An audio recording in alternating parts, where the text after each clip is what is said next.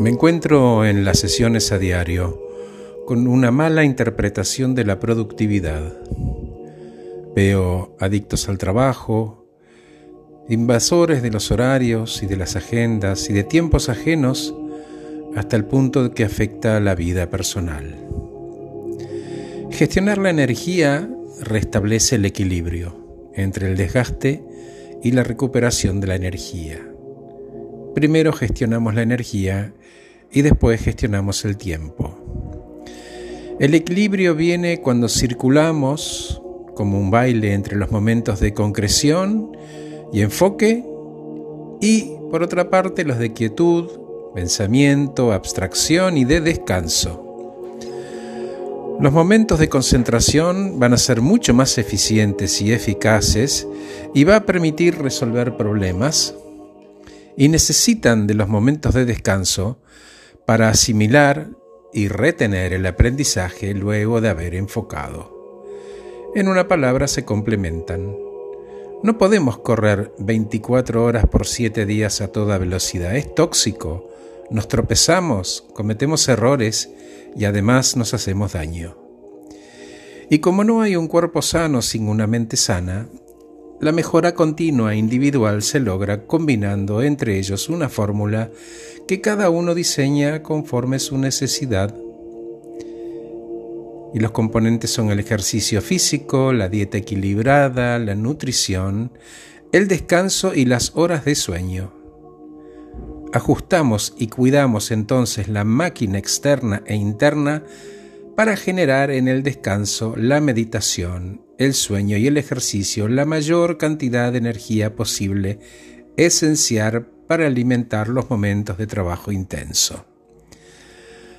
Además, necesitamos desarrollar o fortalecer la energía emocional y espiritual, la que contribuye a la motivación, al involucramiento de cada uno con aquello que cada uno hace. Es la energía que nos permite ser creativos para desarrollar nuestro trabajo. Y si hablamos de cantidad de energía, pensemos también en la calidad de energía emocional como otro driver, ¿no? Energía que se obtiene a través de expresar gratitud eh, o tener interacciones con un comentario positivo, preguntar antes de asumir, eliminar los prejuicios, despersonalizar los conflictos y llegar al final del día con batería suficiente para poder disfrutar en familia, con amigos. Entonces revisa tus prácticas, alimentos, ejercicio, objetivos, valores, ambiciones, creencias, obstáculos, entendiendo dónde estás hoy de pie, dónde estás parado hoy, ese punto de partida y después aquello que querés alcanzar en el camino de la mejora individual. Te dejo algunos comportamientos y conceptos a tener en cuenta. Se trata de gestionar la energía y no el tiempo, de aceptar el estrés como una oportunidad de crecimiento, de enfrentar los desafíos en momentos puntuales, no 24 por 7. El descanso no es una pérdida de tiempo y cuáles son las creencias que dejo ir, que me conviene soltar.